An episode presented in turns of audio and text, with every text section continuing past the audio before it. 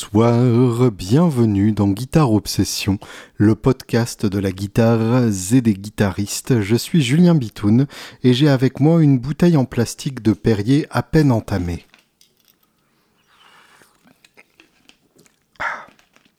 À peine entamée car la journée promet d'être longue. C'est aujourd'hui la livraison de matos pour le studio des salauds arrive. Donc là, je suis en direct des salauds. Euh, le, salon de tatouage est encore vide.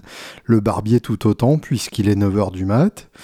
Et euh, bah, j'attends la livraison Woodbrass qui m'amènera le bureau et les enceintes qui me permettront d'assembler tous les autres éléments que j'ai rassemblés au fur et à mesure des années pour monter mon studio, mon petit espace, mon sous-sol, mon royaume souterrain.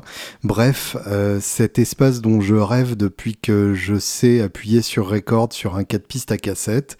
Et euh, bah, c'est un grand moment pour moi et j'espère que que ce projet se développera avec le temps et que certains d'entre vous, pourquoi pas, viendront enregistrer leurs euh, essais et leurs albums dans ce studio et que ça me permettra de euh, faire ça le plus souvent possible euh, de manière à devenir vraiment très bon à ça puisqu'il n'y a pas d'autre manière de le faire que de le faire. En tout cas, pour l'instant, ça s'annonce plutôt très bien. Euh, la salle sonne magnifiquement. On va l'étouffer un tout petit peu, évidemment, puisque ça résonne beaucoup.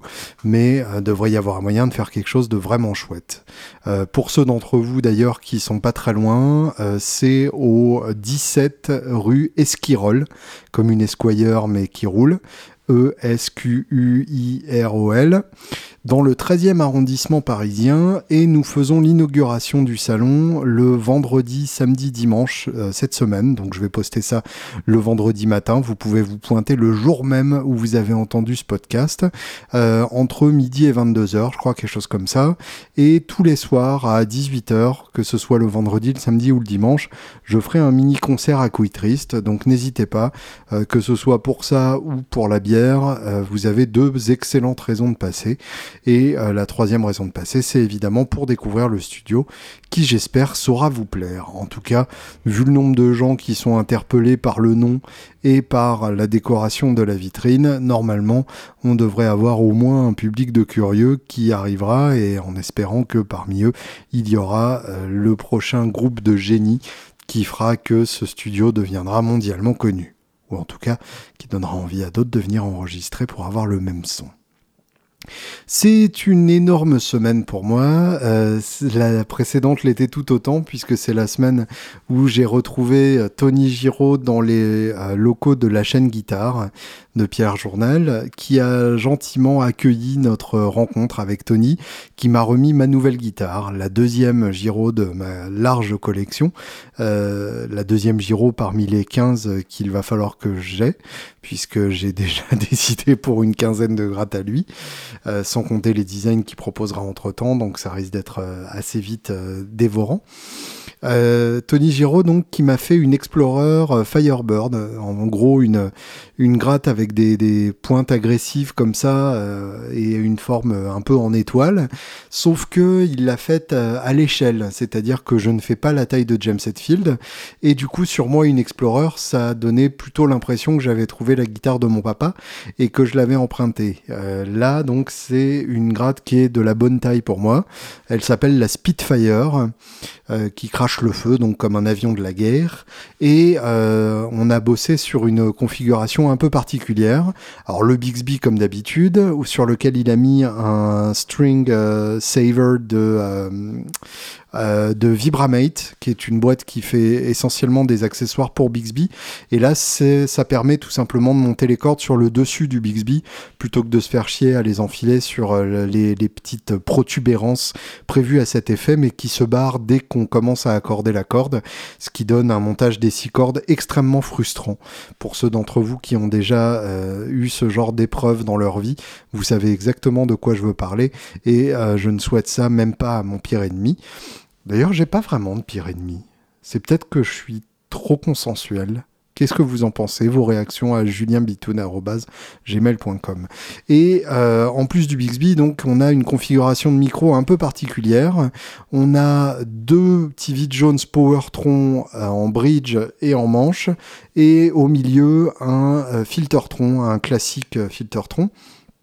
L'idée étant d'avoir un micro milieu un tout petit peu plus faible puisqu'il servira essentiellement mélangé aux deux autres, et d'avoir les deux autres euh, qui envoient bien la purée pour avoir le gros son épais qui va bien.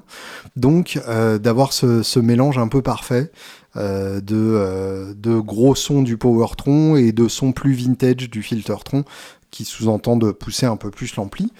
Et euh, configuration à trois micros, c'est toujours un peu galère pour avoir un, sélecteur pertinent, puisqu'on on sacrifie forcément quelque chose si on est sur un 3 positions, euh, ce qui est quand même plus joli sur une Explorer, parce que franchement, un 5 positions façon Strat sur un corps façon Explorer, ça fait quand même un peu kéké. Et euh, l'idée d'un 3 positions, donc il y avait la possibilité d'avoir tout simplement chaque micro euh, séparément ce qui est une possibilité. Il y a la possibilité d'avoir une configuration type Les Paul, donc avec euh, position bridge, position les deux, euh, position manche, et d'introduire le troisième, celui du centre, par un potentiomètre euh, dédié. Ça s'est vu aussi chez Gibson sur certains instruments. Mais finalement, j'ai choisi une configuration façon façon euh, Switchmaster, la, la, fameuse ES5 de Carl Perkins et de T-Bone Walker entre autres. Et euh, c'est une configuration un peu particulière puisqu'il y a un volume par micro. Donc au lieu d'avoir un sélecteur, en fait, on introduit chaque, micro via son potard de volume. Et euh, évidemment, quand on coupe le potard de volume d'un micro, il n'apparaît plus.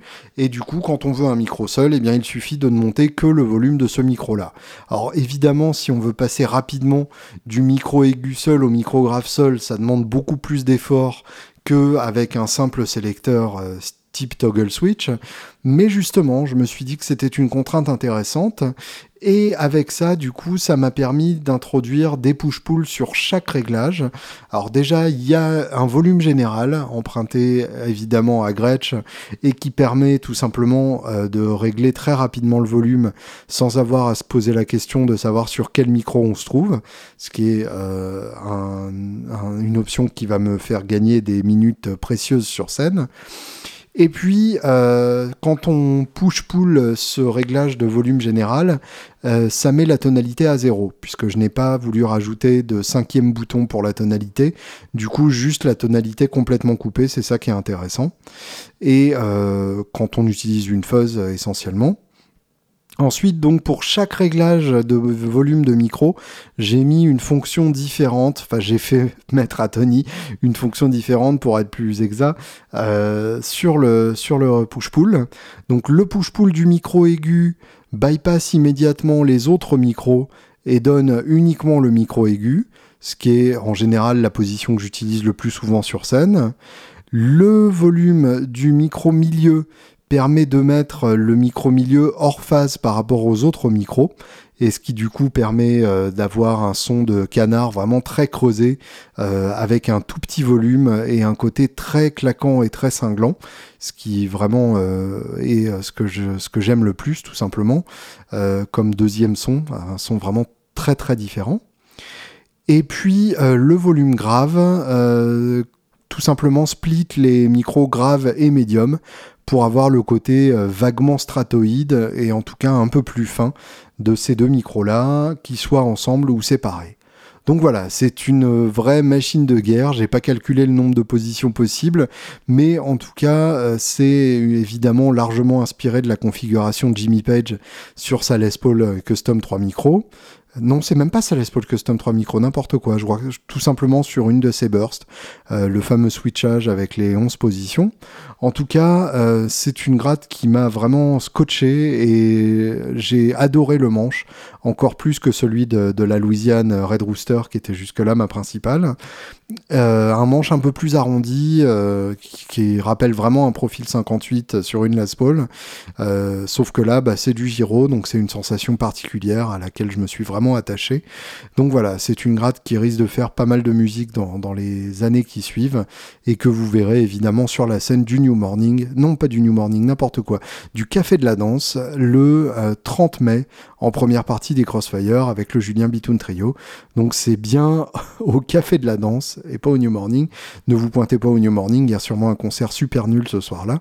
Euh, le 30 mai, donc, euh, au Café de la Danse à Bastille, à Paris. Et ça va être vachement bien. On va écouter un peu de musique et je vous en parle juste après. C'est mon obsession du moment. Euh, et ça vaut le coup parce que c'est une obsession très jolie.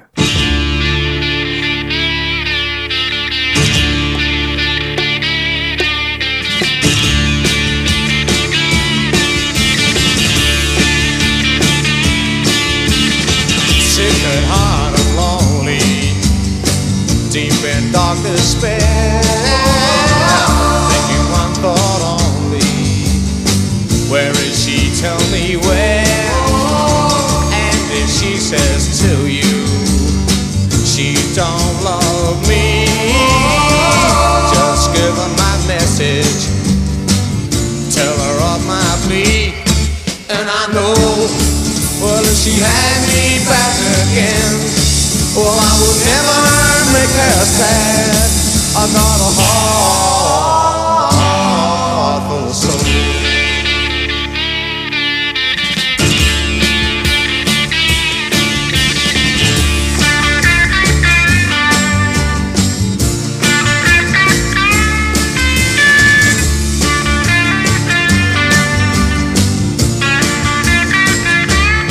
Voilà, le titre c'est Heart Full of Soul et le groupe c'est évidemment les Yardbirds.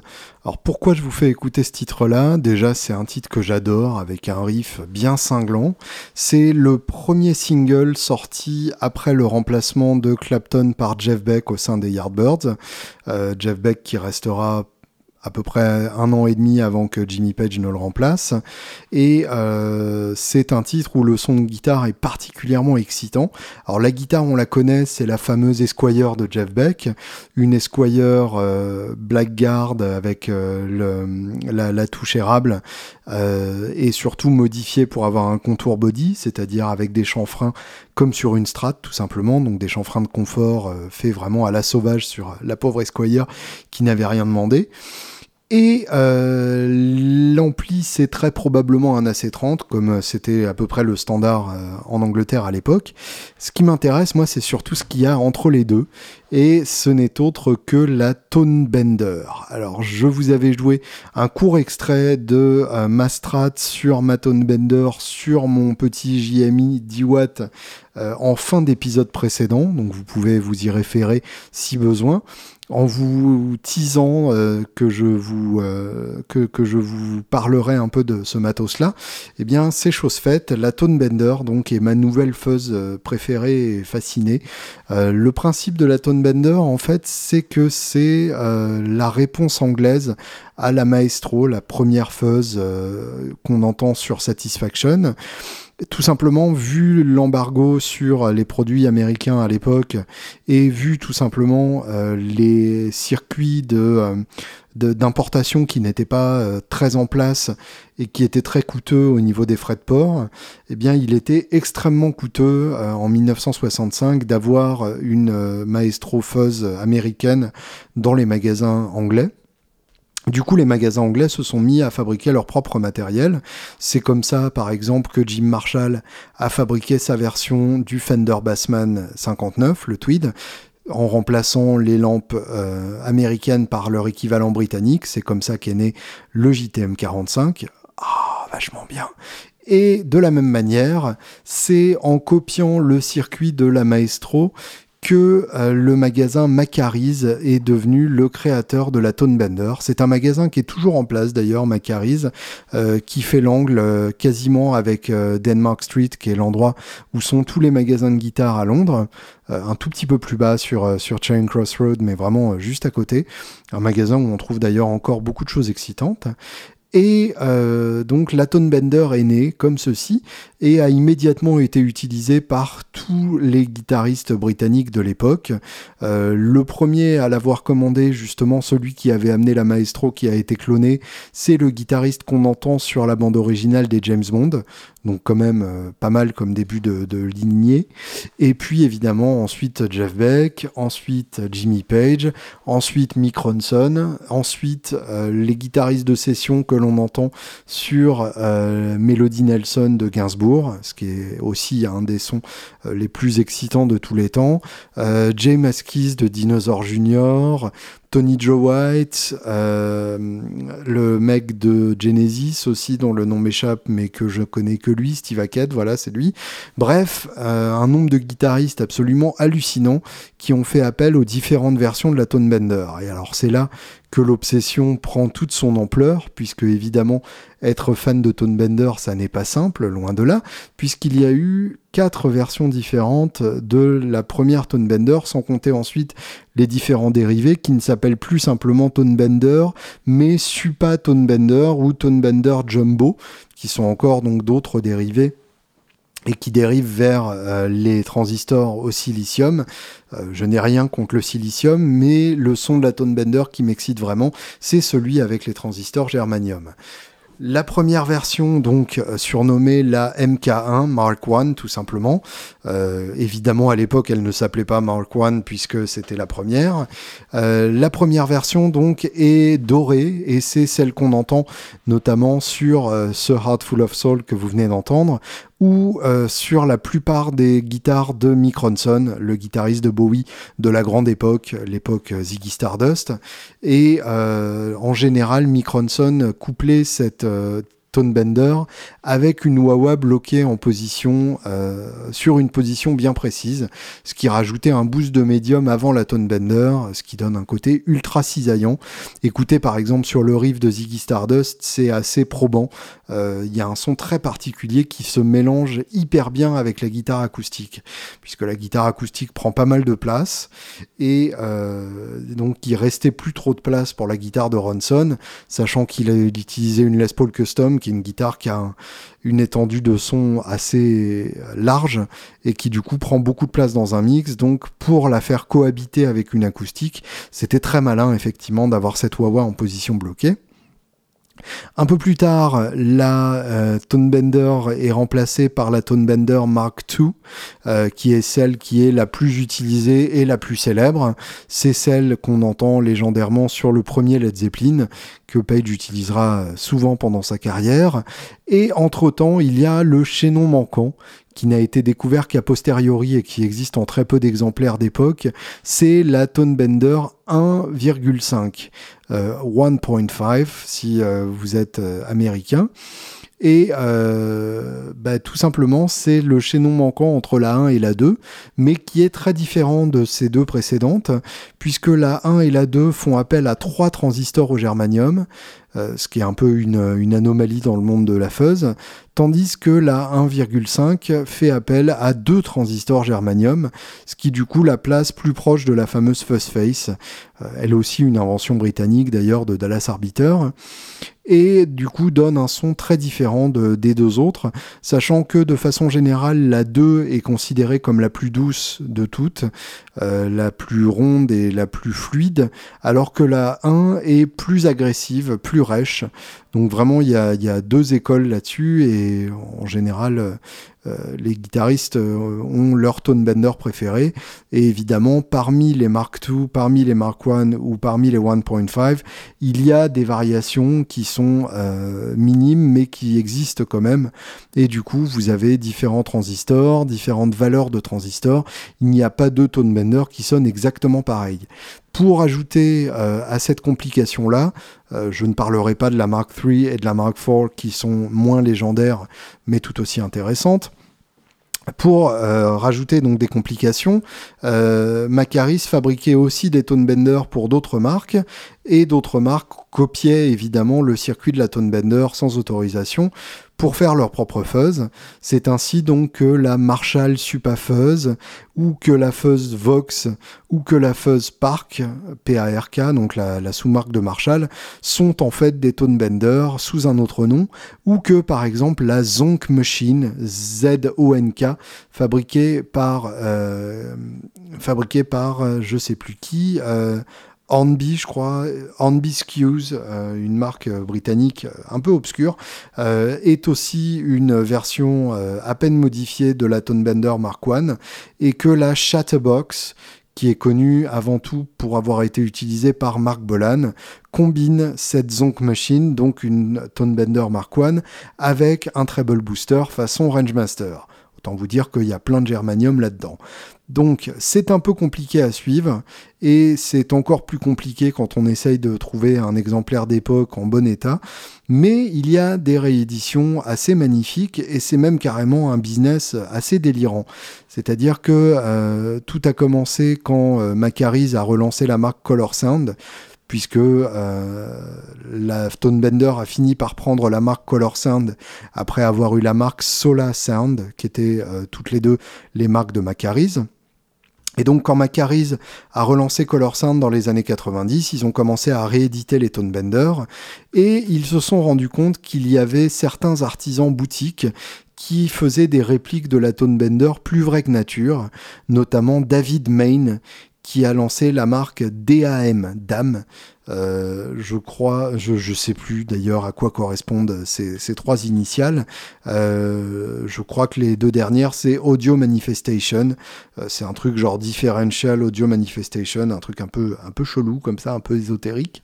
et c'est notamment lui qui a conçu la pédale de, de fuzz, la Meathead, qui est une de mes fuzz préférées, qui, qui, est vraiment magnifique dans le rendu et qui aussi donc fait régulièrement des copies de Tone Bender, enfin des répliques de Tone Bender d'époque pour Macaris, ainsi que plusieurs autres artisans euh, britanniques, GhostFX par exemple, ou Pig Dog, qui sont des, gars qui sont vraiment connus euh, des aficionados de, de Tone Bender spécifiquement. Et ces répliques, euh, bah, Macaris les vend carrément euh, très cher. Là, on a des répliques de, de, Mark One sur leur site qui sont annoncées à 900 livres, je crois, et 3000 livres les 4 ou un truc comme ça. Enfin, c'est vraiment du, grand délire. et plus raisonnablement, on peut trouver des, des répliques d'occasion par British Pedal Company, par exemple, qui est, là encore une marque qui fait des répliques magnifiques, et euh, d'occasion des répliques par JMI, euh, la marque qui a racheté la marque qui était euh, la compagnie qui avait Vox dans les années 60 autant vous dire que ça ramifie un max, et qui a fait donc des répliques de tout ce que Vox faisait bien dans les années 60, y compris les Tone Bender, et c'est comme ça donc que j'ai récupéré une Mark II Tone Bender par JMI, euh, pour pas très cher, parce qu'elle était un peu poucrave avec des trous partout, mais qu'elle sonne quand même, et qu'elle marche quand même, et que c'est magnifique. Alors après, c'est vraiment des pédales de puriste, c'est-à-dire qu'il n'y a même pas de LED euh, on-off, c'est-à-dire quand c'est enclenché, on l'entend à l'oreille, qui sur ça n'est pas forcément le plus pratique, mais ça fait partie du délire.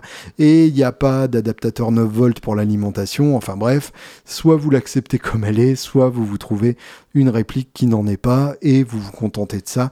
Mais bien évidemment, ça ne sera qu'un ersatz de la vraie chose. Autant vous dire donc que mon obsession va bon train et euh, ça fait plaisir à voir. Je vais continuer et j'espère finir mon classement international des albums les plus mieux de ma vie. Je vous rappelle donc euh, les six premiers que j'ai détaillés dans les épisodes 76 et 77. Il s'agit de Highway to Hell de ACDC, Abbey Road des Beatles, Pet Sounds des Beach Boys, White Flowers de Tom Petty, American Recordings for uh, The Man Comes Around de Johnny Cash et Fire and Water de Free, le fameux album des deux Paul qui envoie méchamment sur ce putain d'album. Voici donc mon septième choix.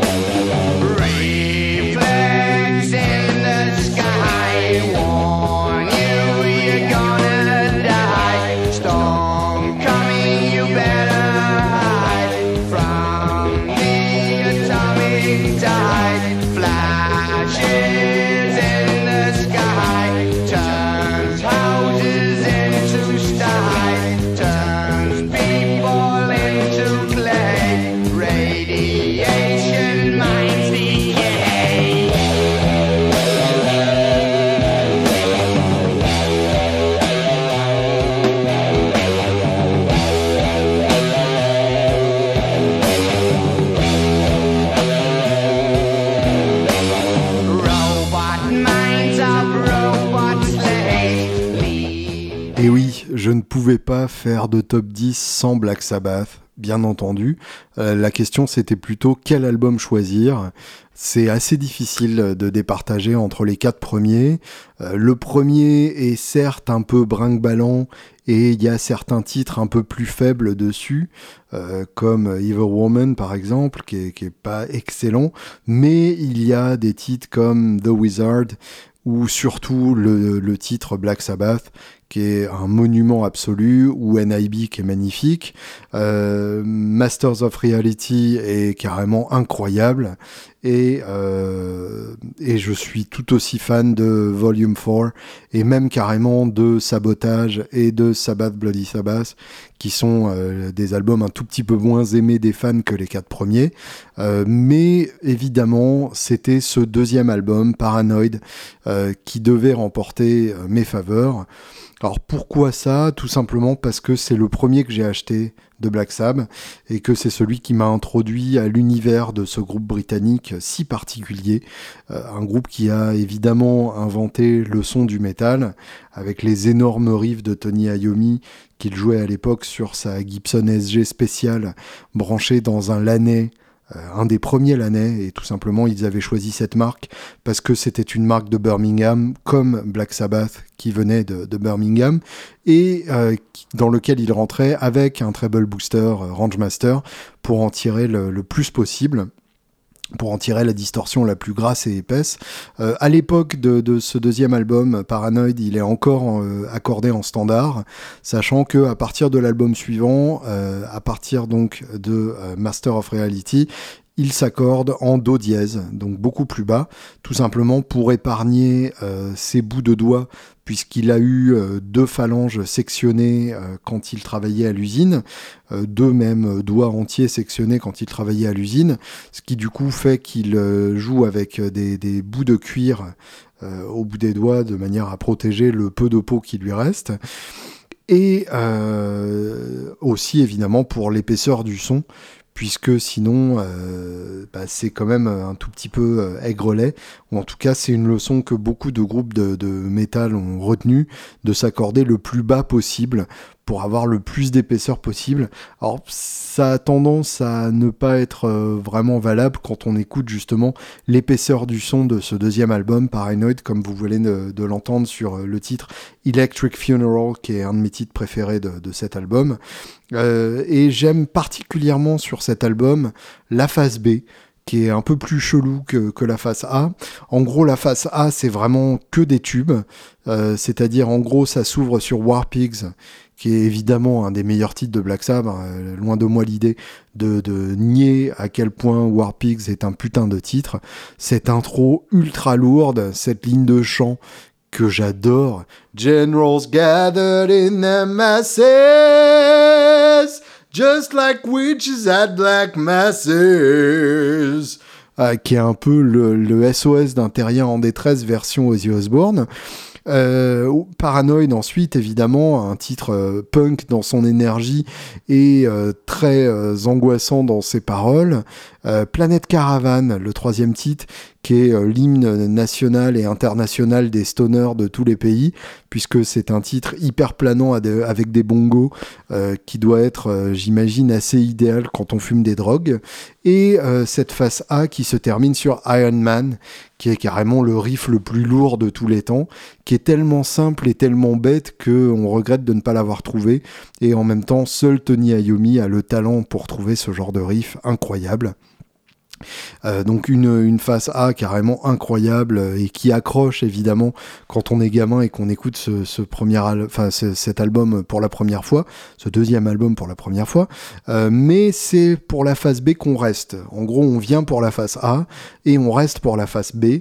Euh, cette phase B plus sombre, plus complexe, plus exigeante, euh, qui s'ouvre sur Electric Funeral justement, un morceau de 5 minutes qui se balade d'une ambiance à l'autre, qui accélère, qui ralentit, qui s'écrase, qui s'étire, euh, avec des paroles sur l'apocalypse nucléaire.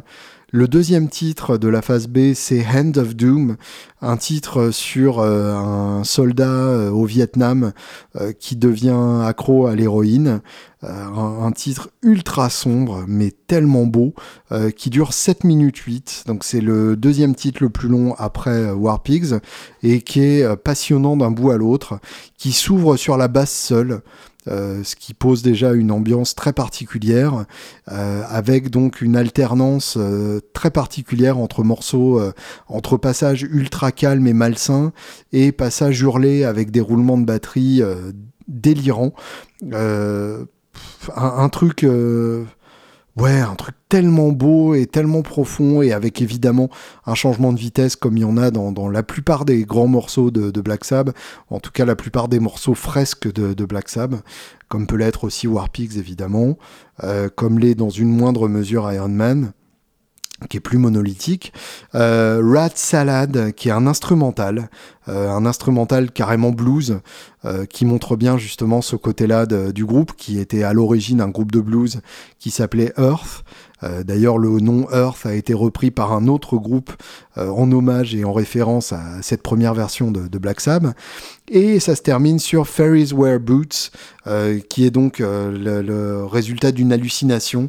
Euh, le, médecin qui explique à Ozzy que s'il voit des fées porter des bottes, c'est qu'il prend trop d'alcool et, de drogue et qu'il devrait arrêter parce que son corps ne supportera pas ça.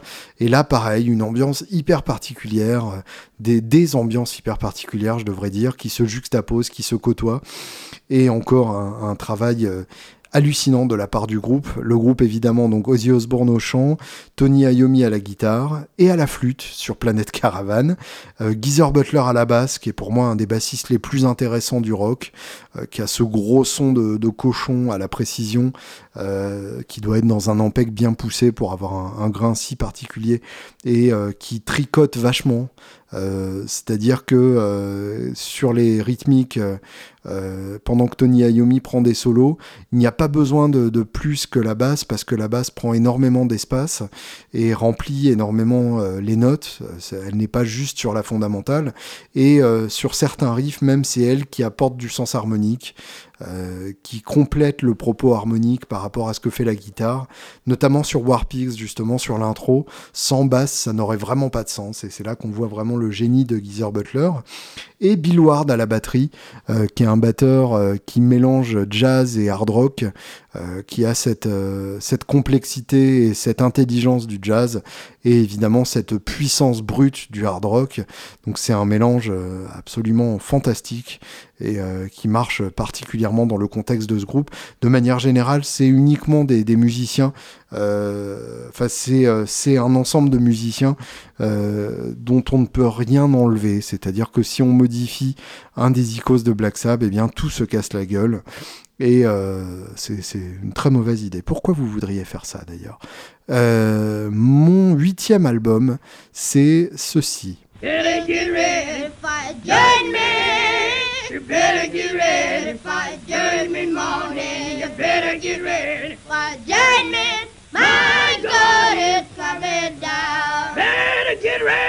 For judgment. For God is coming down. The cloud will be his horses when men begin to frown. You better get ready for judgment. You better get ready for judgment morning. You better get ready for judgment. My God, it's coming down. Better put on your morning garment and get your staff in your hand. For Jesus coming that morning. He's coming unaware to man. Better get ready for judgment. You better get ready for judgment morning. You better get ready for judgment.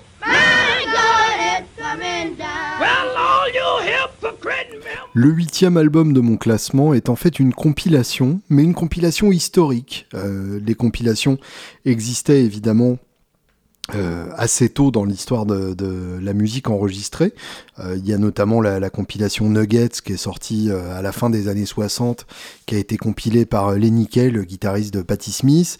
Et il y a donc cette compilation, la Anthology of American Folk Music, donc anthologie de la musique folklorique américaine, qui est une compilation sortie en 1952, donc très tôt dans, dans l'histoire du rock et pour cause, c'est-à-dire que c'est la compilation qui a influencé tous les guitaristes de rock, de folk et de blues qui sont venus dans les années 50 et les années 60, et même bien après, puisque euh, jusqu'à euh, l'album euh, Chicken and Waffles du Julien Bitoun Trio, qui a été largement influencé par ce putain d'album.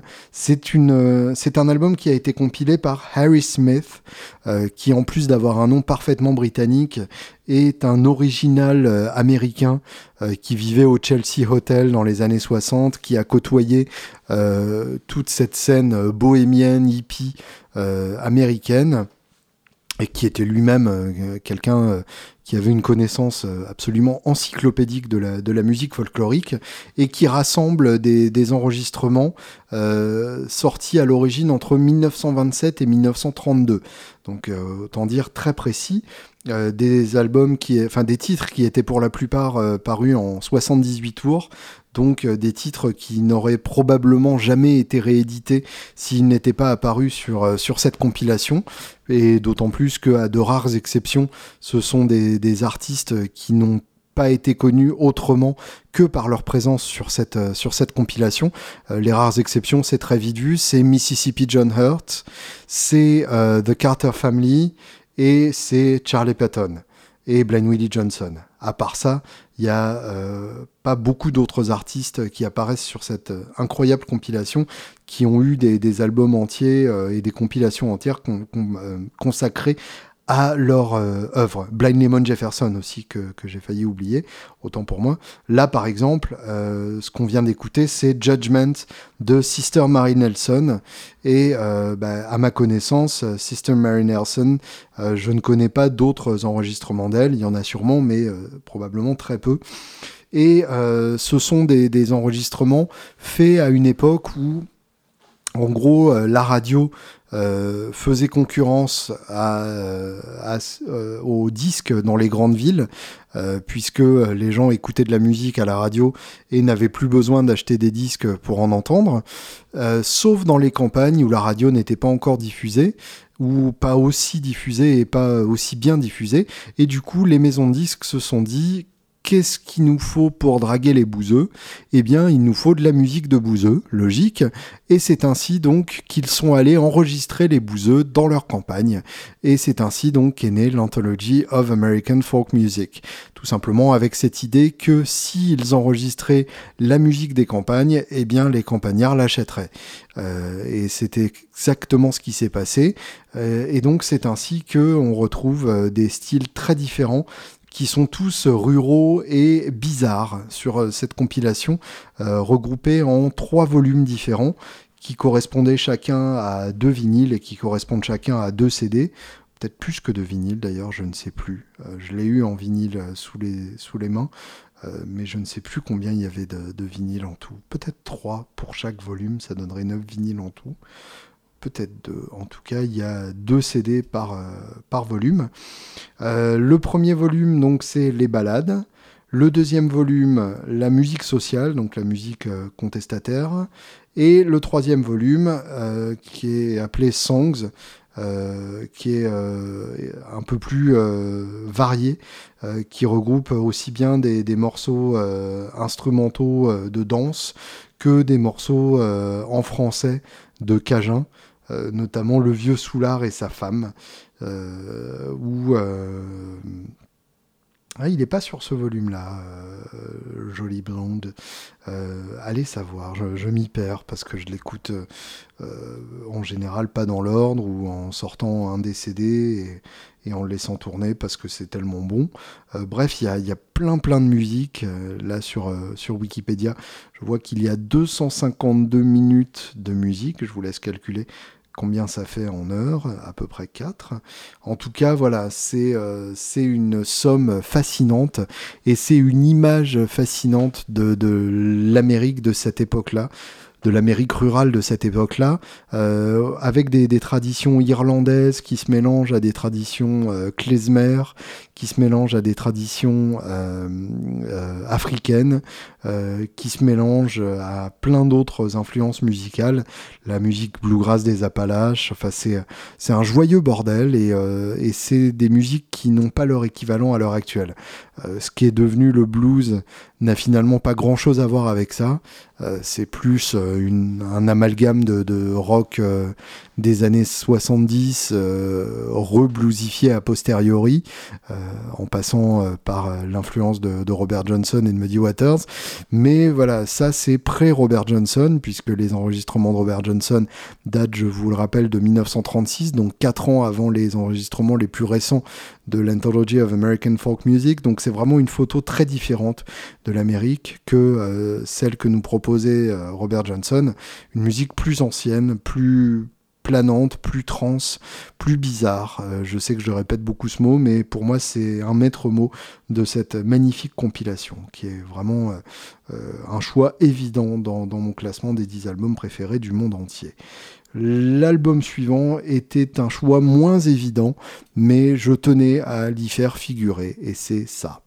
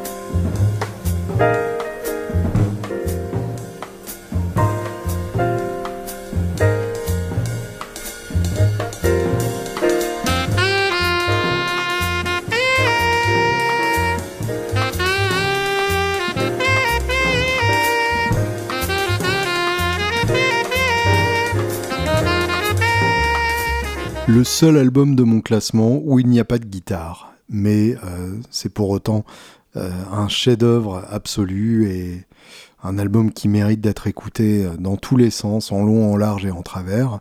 Alors j'ai hésité à le mettre dans mon classement parce que ça fait un peu l'album prétexte ou l'album excuse jazz pour un musicien rock et bah, c'est un peu mon cas.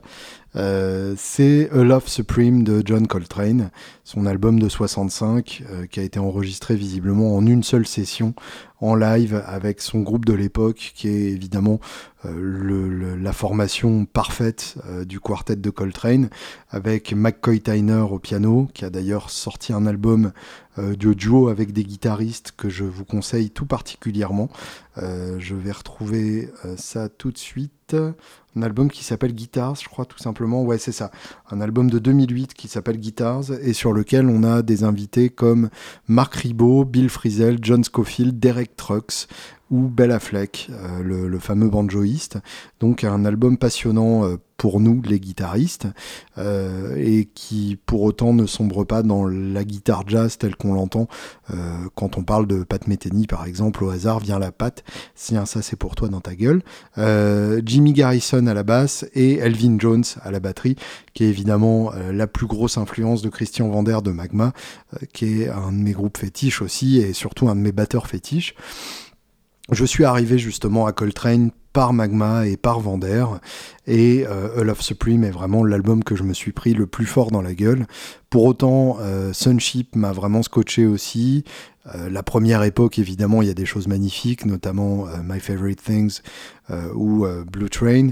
Mais l'autre chef-d'œuvre, c'est évidemment Giant Steps, qui mérite tout autant d'être écouté, mais qui est plus cérébral et moins viscéral et moins spirituel que A Love Supreme, qui est une prière sous forme de musique. Euh, c'est un concept album en, quatre parties.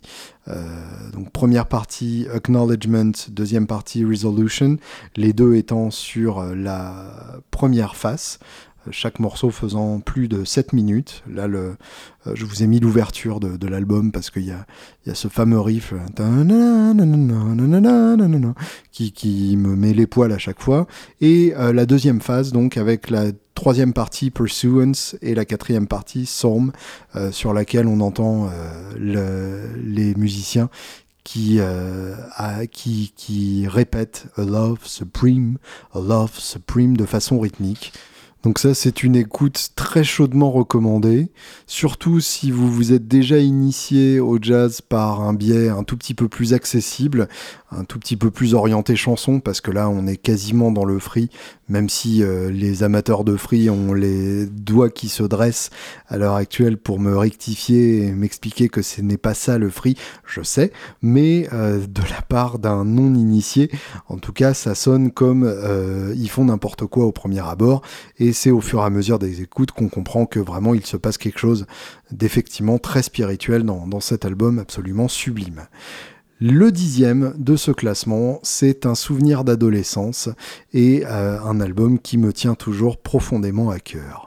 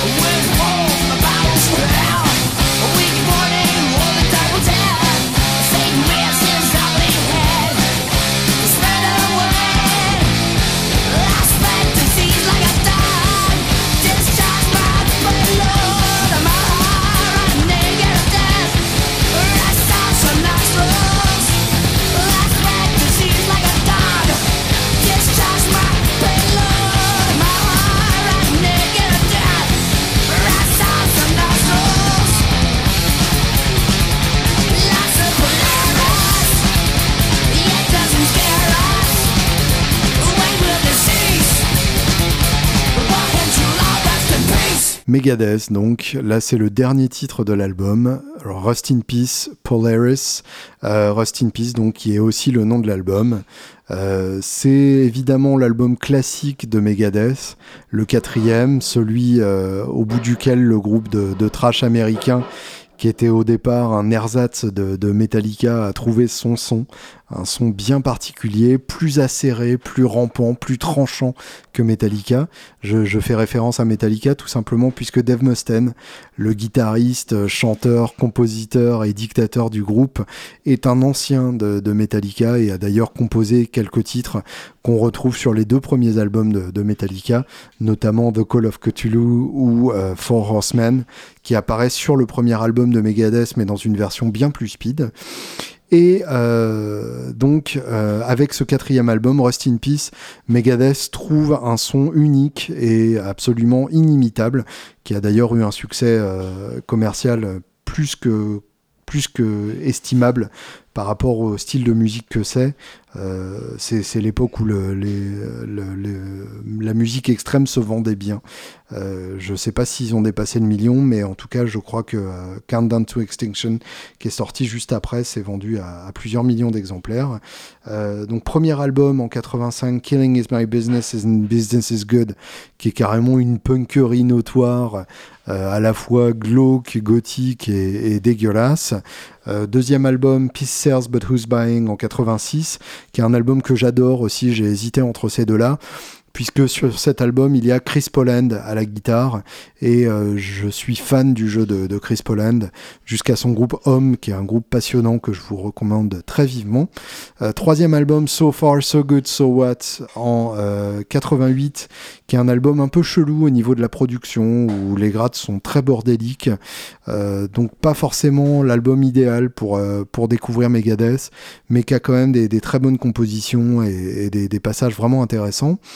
Euh, et puis donc finalement Rust in Peace en, 1990, qui correspond en fait au premier album de la formation idéale de Megadeth, la formation que, que, regrette encore la plupart des fans, et qui a quand même duré euh, pendant quatre albums entiers, cinq albums entiers même d'ailleurs, Rust in Peace, Countdown to Extinction, qui est encore plus froid et tranchant que Rust in Peace, mais moins punk et moins abrasif, Euthanasia en 94, qui est euh, l'album lourd et euh, plus lent et, plus FM, mais carrément magnifique, qui était mon premier album de, ce groupe et celui par lequel je me suis initié. Cryptic Writings en 97, qui est, dans la lignée de Euthanasia, en encore plus pop, avec des arrangements de grade carrément excellents, et euh, Risk en 99, qui là était l'album de trop, même si c'est un album que j'adore personnellement, mais que beaucoup de fans ont détesté, tout simplement parce que ça se barrait euh, dans une direction un peu différente. Et oui, c'est bien ce qui me semblait, c'est un batteur différent. Sur Risk, c'est Jimmy De Grasso, qui a un son plus grasso, justement. Et euh, donc, du coup, euh, cette formation idéale a duré euh, le temps de quatre albums Rust in Peace, Countdown to Extinction, Euthanasia et Cryptic Writings. en l'occurrence, donc, cette formation idéale, Dave Mustaine, évidemment, ça, on ne s'en défait pas, on ne s'en défait jamais, et c'est impossible, c'est dans les règles du groupe. Dave Ellefson à la basse, euh, qui est un bassiste que j'adore, qui a un son de basse hyper tranchant. Marty Friedman à la guitare, qui est un guitariste soliste brillant, qui a propulsé le son de Megadeth euh, bien plus loin que ce qu'il était sur les albums précédents, avec une utilisation des gammes exotiques euh, qui a tombé par terre, d'inventivité, d'intelligence dans la construction des phrases. Euh, rien n'est laissé au hasard, ces solos sont des exemples de, de mini-compositions au sein des compositions. Et puis Nick Menza à la batterie, qui est à la fois technique et plein de feeling, avec un esprit punk qui fait qu'il pousse vraiment le temps en avant. Enfin, c'est vraiment euh, une, formation qui marche très très bien les uns avec les autres. On a cette agressivité, on a cette urgence, on a cette intelligence des changements de tempo, puisque euh, c'est des morceaux où il y a euh, quatre ou cinq morceaux dans un morceau. dès le début, Holy Wars, The Punishment Due, euh, qui, qui, dure quand même 6 minutes et demie et qui vraiment euh, regroupe plein de, différents morceaux dans un seul. Hangar 18 euh, qui suit, qui est pour le coup moins varié dans, dans, les différentes parties, mais qui a ce mérite énorme de regrouper plein de solos et tous plus intéressants les uns que les autres. Techno Prisoners qui est vraiment une grosse claque dans la gueule. Five Magics plus profond, plus planant, plus inquiétant, plus, plus sombre. Euh, Poison Was the Cure qui ouvre le, deuxième morceau euh, qui là revient euh, à la speederie. Lucretia, Lucretia qui est plus angoissant avec un riff hyper technique. Tornado of Souls que je suis auquel je suis particulièrement accroché et, et, auquel je suis particulièrement attaché puisque c'est le premier riff un peu technique que j'ai déchiffré à l'oreille quand j'avais 3 ou 4 ans de guitare dans les pattes et j'étais fier comme Artamon. Et c'est probablement un des riffs que j'ai le plus bossé de ma vie. Celui de Lucretia aussi, je l'ai pas mal bossé. Je l'ai pas mal bossé. Down Patrol, qui est un titre de 2 minutes sur lequel on a que de la basse et de la batterie qui est, un titre euh, particulièrement jouissif à jouer euh, quand on fait la balance avec la basse. Et euh, donc Rest in Peace Polaris qui, qui clôt l'album à 5 minutes et demie et qui est mon morceau préféré, en particulier Polaris qui est, qui est passionnant pour son solo, enfin pour pour son riff de double pédale à la batterie. Enfin, voilà, c'est un album qui mérite vraiment d'être écouté en profondeur. Même si vous n'aimez pas le métal, vous aimerez forcément cet album. Euh, ce qui est complètement faux, mais qui est une bonne manière de vous, de vous, de vous convaincre de lui donner quand même sa chance. En tout cas, écoutez ça, c'est vraiment très très beau. Voilà, c'était mon top 10, donc je récapitule.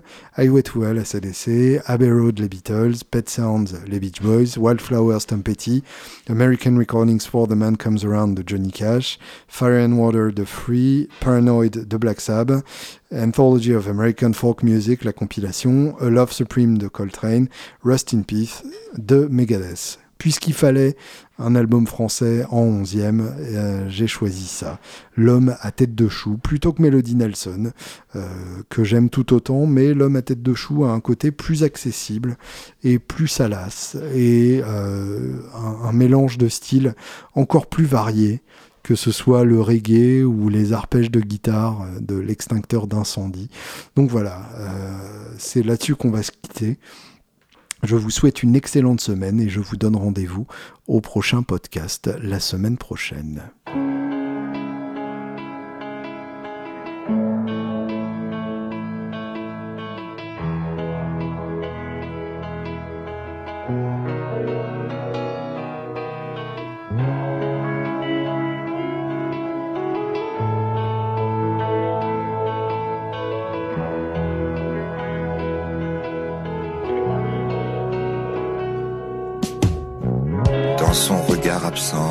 Son iris absinthe.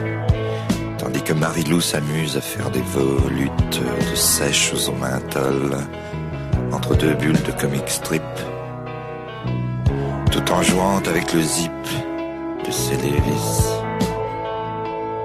Je lis le vice et je pense à Carole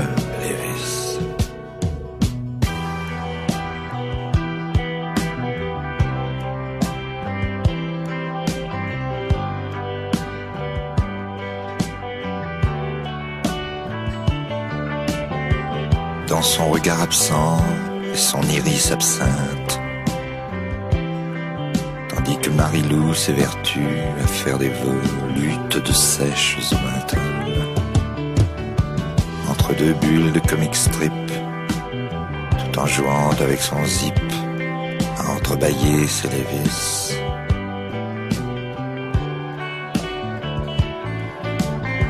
Dans son regard absent et son iris absinthe, dis-je, je lis le de Baby Doll et je pense à Lewis.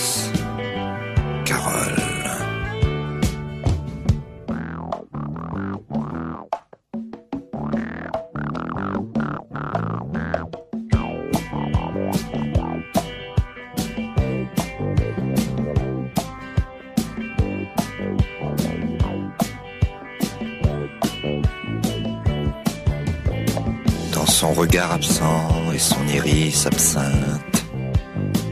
Quand crachent les enceintes de la sono lançant accords de cartes et de quintes.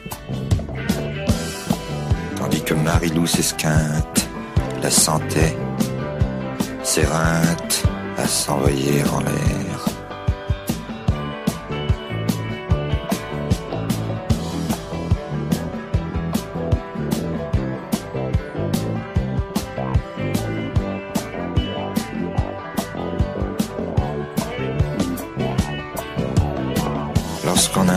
Absurde, Marilou se résorbe,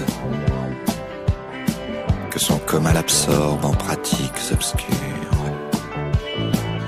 Sa pupille est absente, et son iris absinthe, sous ses gestes se teinte d'extase sous-jacente. À son regard, le vice donne un côté salace du bleu lavasse de sa paire de Lévis, tandis qu'elle exhale un soupir au menthol. Un débile mental perdu en son exil physique et cérébral joue avec le métal de son zip et l'atoll de corail apparaît. Elle s'y coca-colle un doigt qui en arrêt au bord de la corolle pris près du calice, vertige d'Alice, de Lewis Carroll.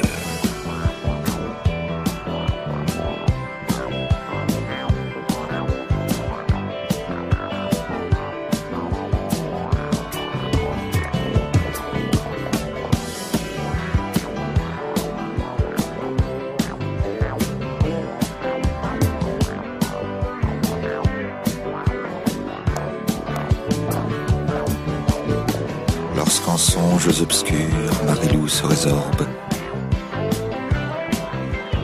que son coma l'absorbe en des rêves absurdes. Sa pupille s'absente et son iris absinthe, subrepticement se teinte de plaisirs en attente. Perdu dans son exil physique et cérébral, elle exhale des soupirs fébriles parfumés au menthol. Ma débile mentale fait teinter le métal de son zip. Et Narcisse, elle pousse le vice dans la nuit bleue lavasse de sa paire de Lévis.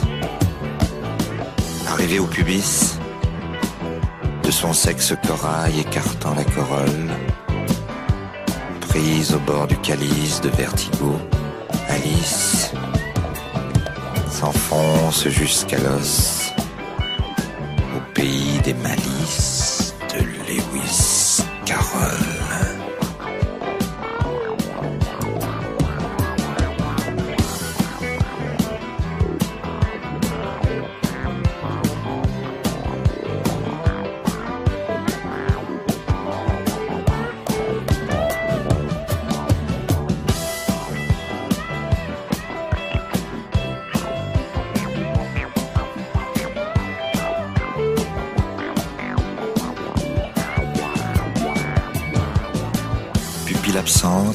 iris, absinthe, babydoll, écoute ses idoles.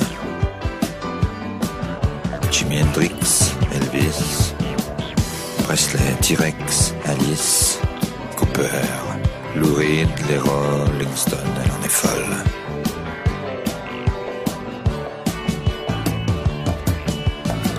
Là-dessus, cette narcisse se plonge avec délice la nuit bleu pétrole de sa paire de Lévis. Elle arrive au pubis et très cool au menthol. Elle se self-contrôle son petit orifice. Enfin, poussant le vis jusqu'au bord du calice, d'un doigt sexe symbole s'écartant la corolle. Sur fond de rock'n'roll s'égare mon Alice au pays des malices de Lewis.